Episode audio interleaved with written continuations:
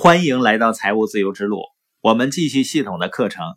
你是在利用时间还是在滥用时间？今天我们看一下那些正确利用时间的人，他们会做的第六件事情。他们会做为人们增值的事情，这增加了他们的影响力。想想看，你怎么才能够真正的对别人有影响呢？有影响力呢？就是你对别人有帮助。所以呢，增加你影响力的最好方法就是你为人们增值。总会有人问啊，我怎么样才能赚到更多的钱呢？我怎么样才能成功呢？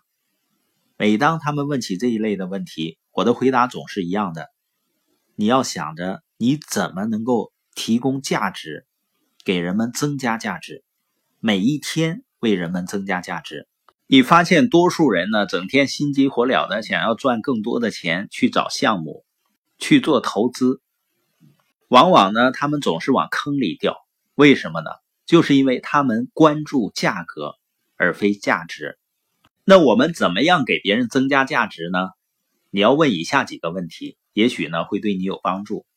第一呢，我有什么？因为我们不可能给别人我们自己没有的，所以呢，我看看。我有什么能够为别人增值，或者呢，我有什么可以给予人们的？第二呢，人们需要什么？就是人们的需求和问题是什么？我有什么是人们需要的呢？如果别人需要的正是你能给予的，那你就可以开始一个蓬蓬勃勃的事业了。第三个问题呢，我是否有能力给予他所需要的？这是关于能力的。第四个呢是关于态度，我是否愿意给予他们所需要的？也就是说，你是否愿意承诺付出时间和精力？当然呢，很多时候啊，人们想到为别人增值、提供价值，他对自己需要做的事情呢期望太高。实际上，你不需要有非常高的、难以置信的天赋啊、能力和技巧。我们说的就是你现在有什么能够提供给别人的。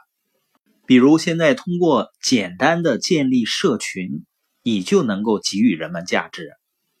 包括你也可以鼓励人们啊，这个看似好像微不足道，但是你想想，你不喜欢别人鼓励你吗？那这样的人会不会是你的好朋友呢？经常鼓励你的人，有人说鼓励是灵魂的氧气，我真的相信是这样的。很多人都处在缺氧状态的。如果你能够给别人鼓励和信心，那是不是传递价值呢？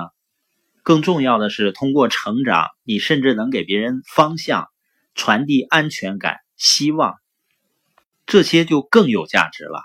所以，我们要每天把这些存储到人们的生活中去，鼓励啊、信心、方向、安全感、希望，还有尊敬。当然呢。你首先要把这些积极的东西存储的人是你的伴侣、你的家人。很多时候呢，我们把这些东西存到一起工作的人身上了，生意的人身上了，却忽略了身边最亲近的人。所以呢，每天我们都要问自己的问题就是：今天我可以为谁增加价值？